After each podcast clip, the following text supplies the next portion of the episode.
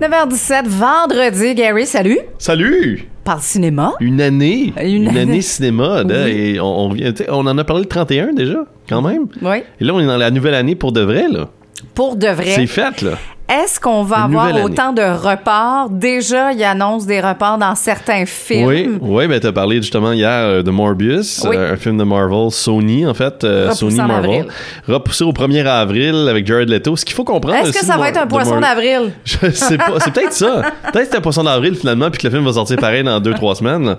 parce qu'il était censé sortir dans trois semaines ici au mois de janvier. Mm-hmm. Mais euh, c'est plate parce que là les fans de Spider-Man, tu voulaient voir Morbius parce que là il était comme un petit peu dans, dans- dans la suite des choses avec No Way Home qui fracasse des records au box-office en Oui. ce moment en temps de pandémie surtout. Ça va pas mal là, de ben, ce on- côté-là, là. Ben c'est ça. Fait que là on voulait voir Morbius, voir ce qui se passe dans l'univers de Spider-Man, tout ça.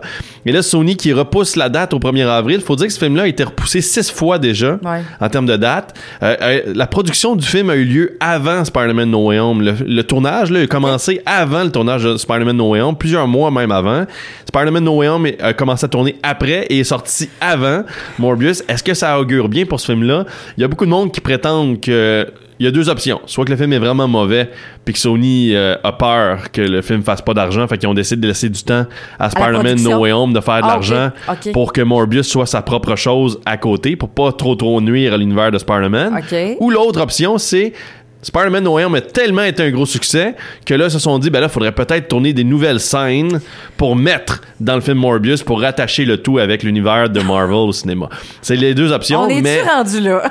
Ben, Sony n'a pas un bon euh, track record, comme on dit euh, en bon français, pour, euh, pour ses personnages tout seul. Faut le dire, Spider-Man, en ce moment, il est produit par Sony et en collaboration avec Disney Marvel. Ça veut dire qu'il y a une équipe derrière eux autres qui les aide, qui les appuie, qui leur dit hey, nous autres on s'en va dans cette direction-là, vous seriez mieux de faire ça avec le personnage." Et là Sony les écoute, les écoute pas. Donc ça sent il y a une entente, une discussion. Pour Morbius, il y en a pas de discussion. Ils font ce qu'ils veulent Sony. Pour Venom, la même affaire, Sony fait ce qu'il veut. Donc ça paraît ça paraît dans la qualité du film, ça paraît auprès des fans aussi de ce qu'on on- on découvre. Donc, j'ai hâte de voir ce que Morbius nous, a- nous donnera. Mais ça, c'est un des reports de cette année. Est-ce que ça commence à avoir des reports à cause de- des films ou des cinémas, je veux dire, qui ferment tranquillement pas vite? Faut noter Ouais. quand même qu'au Québec et en Ontario, les cinémas sont fermés en Ouais. ce moment. Et ça, c'est l'industrie cinématographique canadienne qui est touchée, là. Parce Aux que Toronto, aussi, là. ben, Toronto, c'est près, près d'une centaine de salles canadiennes. Au Canada, on a un peu moins de 1000 salles. Donc, c'est beaucoup, beaucoup, beaucoup, beaucoup euh, de salles qui ferment d'une shot. Pour l'industrie cinématographique nord-américaine, c'est à peu près 20 millions de dollars de moins dans les coffres par semaine. Ouais. Donc, euh, quand que le Canada ferme. Alors, aux États-Unis, ça commence, mais c'est les États hein, qui prennent des décisions. Il y a 50 États, c'est pas comme ici avec deux- 10 provinces, 3 territoires. Ouais. Donc, il y a beaucoup plus de gens qui sont impliqués là-dedans. Il y a certains États qui commencent à y penser, le Maine, le, le- le- le New Hampshire, surtout l'Est du pays et l'Ouest, vraiment l'Ouest comme la Californie, qui y pensent. D'ailleurs, les Golden Globes en fin de semaine, Oui. Ce sera maintenant un, événement privé qui sera même pas live streamé. Alors, je sais même pas s'il va être présenté à TV tellement que je, je sais plus. L'année commence juste, puis déjà des galas, euh, des. il euh, commence à reporter des événements choses, fermer des choses. Sundance Oui. a décidé, euh, Sundance, c'est la même Virtuel. chose que le Festival de Toronto avait fait. Donc virtuel, pas de pas de, d'invités sur place, personne dans les salles, journalistes limités. Euh, C'est vraiment, je sais pas, j'espère que 2022 va bien aller. Pour ce qui est de la COVID, ce qu'on sait en ce moment, c'est que le CDC euh, mentionne que d'ici la milieu de 2022, si les pays emboîtent le pas, on devrait être majoritairement vaccinés, ce qui permettrait le réouverture mondiale, en- entre guillemets, mais euh, des pays comme les États-Unis traînent de la patte, euh, des pays d'Afrique traînent beaucoup de la patte, Ouais. il y a, a d'Asie aussi, quelques pays d'Asie qui traînent de la patte, alors euh, ça c'est à voir comment ça va se passer pour l'industrie cinématographique, mais quand même la Chine fonctionne bien au niveau des, des, des, euh, des- du box-office, Euh, l'Europe fonctionne quand même bien au niveau du box-office aussi en ce moment, il y a un petit, un petit regain de vie, veut, veut pas Spider-Man No Way Home est rendu à 1,4 milliard de dollars à travers le monde, devrait finir autour de 1,7 milliard de dollars. Euh, c'est très très bon pour un film qui en a coûté sans doute 300 millions de dollars par contre, avec publicité et promotion. Mais ça augure bien pour l'instant 2022 ce qu'on prévoit c'est que l'industrie devrait avoir un boom d'environ 900% et ça devrait aller chercher peut-être environ 600 milliards euh, 6 milliards excusez-moi de dollars de retombées économiques nord-américaines pour cette année si tout va bien. Euh, non, c'est en fait si tout va bien, ça serait plus près de 9 milliards, mais si ça va bien entre guillemets, c'est 6 milliards de dollars. Cette année, c'est à peu près 5 milliards de dollars qui a été touché en 2021. Donc le 2022 pourrait augmenter davantage, mais on cherche à aller voir euh, plus vers 9 milliards de dollars. Euh, donc j'espère pour eux autres et l'économie mondiale en termes de, de box-office cinématographique, ça pourrait atteindre des 35 des 40 milliards de dollars si encore là l'économie reprend.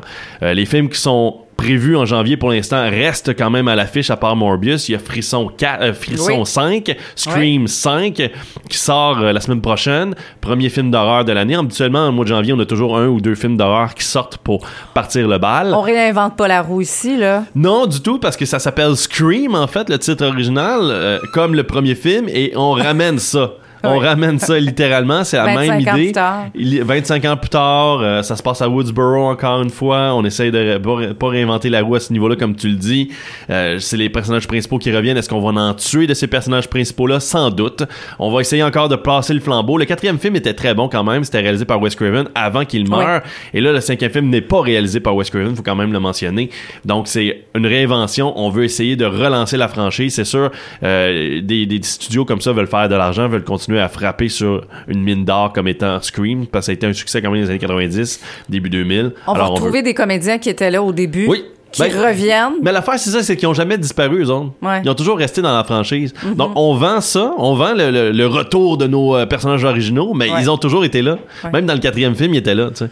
Fait que c'est pour ça. je, je, sais pas trop Scream 5. Moi, je vais le voir pareil parce que j'aime bien la franchise, puis j'aime les films d'horreur, mais je ne pense pas que ça va être un succès autant qu'on s'y attend.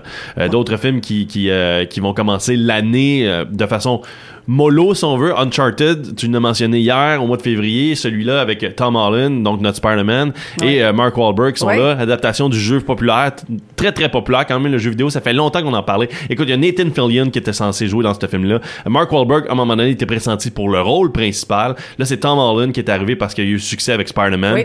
Donc, la compagnie Sony a dit, ben, go, go, go, on met de l'argent là-dessus, puis on met Tom Holland parce qu'à cette heure, c'est leur, c'est leur image. Hein. Ils ont même rencontré Tom Holland pour un film de, de James Bond, imagine-toi, à un moment donné. Ils ont voulu faire les origines de James Bond et Tom Holland aurait été le jeune James Bond, genre quand il était jeune. Ben non, c'est stupide. c'est comme dire. En cause, il est pas anglais? Ben non, c'est pas. Non, il est anglais, Tom Holland. Mais ah, l'affaire, c'est que ça aurait fait comme un jeune. Comme si James Bond est agent secret depuis qu'il a 15 ans.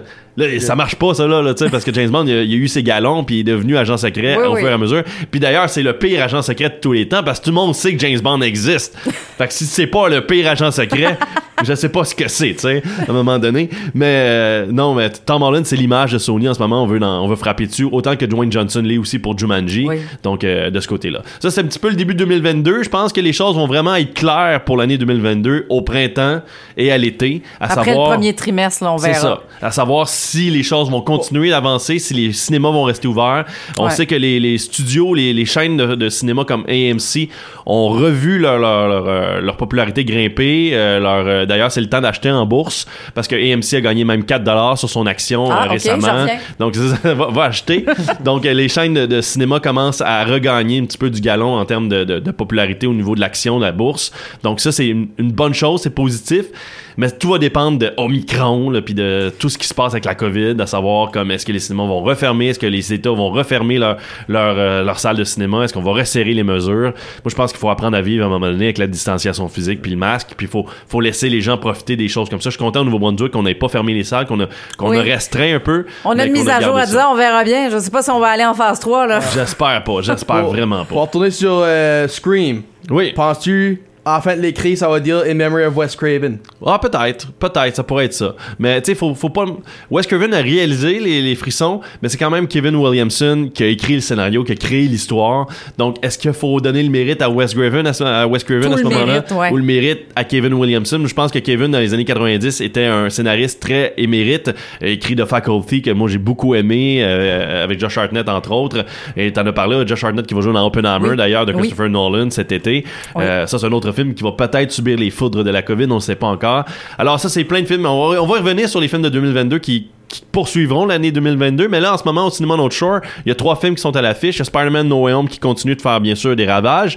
On a Sing 2, donc euh, Chanter 2, qui est toujours présent, film d'animation, qui fonctionne quand même bien dans l'ombre de Spider-Man, qui est presque à 100 millions de dollars nord-américains, presque 200 euh, gl- global. Donc bravo pour euh, Universal et euh, Sing 2. Et là, ben, l'autre film, c'est une nouveauté cette fin de semaine. C'est un petit film relax qui prétend pas faire des millions de dollars au box-office. Ben oui, des millions, mais pas des centaines de millions de dollars au box-office. C'est de 355, donc le 355. Et c'est l'histoire de quatre femmes agentes secrètes qui euh, doivent contrer une arme euh, nucléaire, une arme mondiale, dangereuse, globale, qui va détruire tout son passage, euh, qui est lancée pas mal par une agente externe qui est jouée par Bing Bing, une, une actrice chinoise. Alors, Fan Bing Bing. Et c'est- tout un nom pareil. Fan Bing Bing. Fan Bing Bing. Mais Jessica Ch- Chastain est là-dedans, Diane Kruger est là-dedans, Penelope Cruz est là-dedans. Oh, donc le là quand 355, des scènes d'action assez émérites. Donc c'est des agentes. On le voit justement le diaporama, il est un petit peu euh, universel, international. Donc une actrice française allemande, une actrice euh, anglaise, une actrice euh, espagnole. Donc on a tout ce, ce, ce, con- ce condensé là. Et ensemble, elles devront combattre donc cette cette menace internationale et sauver le monde, bien sûr. Donc film d'action à la John Wick, un peu Atomic Blonde.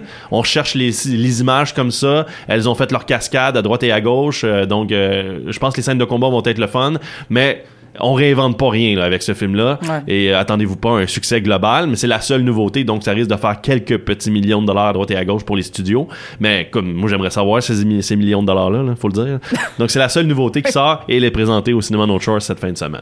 Parfait. C'est tout. Ça complète euh, la chronique cinéma. Oui, et, ben, euh, il y a Ryan qui veut me poser sa question, ah, sa question bon, de la semaine. La question. Oui. Ben là, Gary, je vais le mettre de main. Je m'en rappelle pas si c'était pendant la chronique ou si quand on est au en ondes la semaine passée, ben tu disais, il y a des films que t'écoutes pour un message. Ouais. Comment tu sépares un message du fiction? Parce que, comme je vais prendre un exemple d'un film que j'ai vu pendant les, euh, pendant les temps de fête. Mhm. Miracle on 34th Street, là. Ben, les miracles, là, on est-tu posé dire, c'est-tu ça qui est le message? On va dire, oh, les miracles arrivent ou c'est-tu fiction? Comme, qu'est-ce qui est le message là-dedans, puis qu'est-ce qui est le, le fictionnel? Parce qu'on sait que Ben, moi, je c'est un pense c'est writer qui a écrit tout ça. tout- Ouais, c'est un scénariste, là, c'est tout est écrit et inventé. Mais faut, faut prendre ça à- de deux façons. Premièrement, faut dire comme c'est une histoire réelle qui se passe dans la vie de tous les jours, avec des éléments de fiction, comme les miracles, dans l'histoire de miracles sur la 34e rue. Mais tu sais, il y en a des miracles qui existent dans la vie Oui, de tous les jours. oui. Et je pense que c'est juste d'avoir le message de dire les choses qui nous font du bien, qui nous réconfortent dans ce cas-là. Je pense d'y faire attention et de créer ses propres miracles aussi de voir les choses qui sont belles dans notre vie déjà à partant. Mais ça, c'est un petit message. Mais moi, je pense que le message prévaut toujours par-dessus la fiction. Donc, euh, à travers, même si c'est un film qui se passe dans l'espace contre des extraterrestres, il y a quand même des éléments qui rapportent à la vie réelle, à tes histoires à toi, à ta situation réelle actuellement. On a tous des défis. Tu sais, de battre l'extraterrestre puis de, commencer à tirer du, du gun sur lui pour, pour survivre puis réussir puis gagner, ben c'est aussi toi qui essayes de, de, conduire un dossier à terme. C'est toi qui essayes de réussir l'école. C'est toi qui de, de- de gérer ta maladie.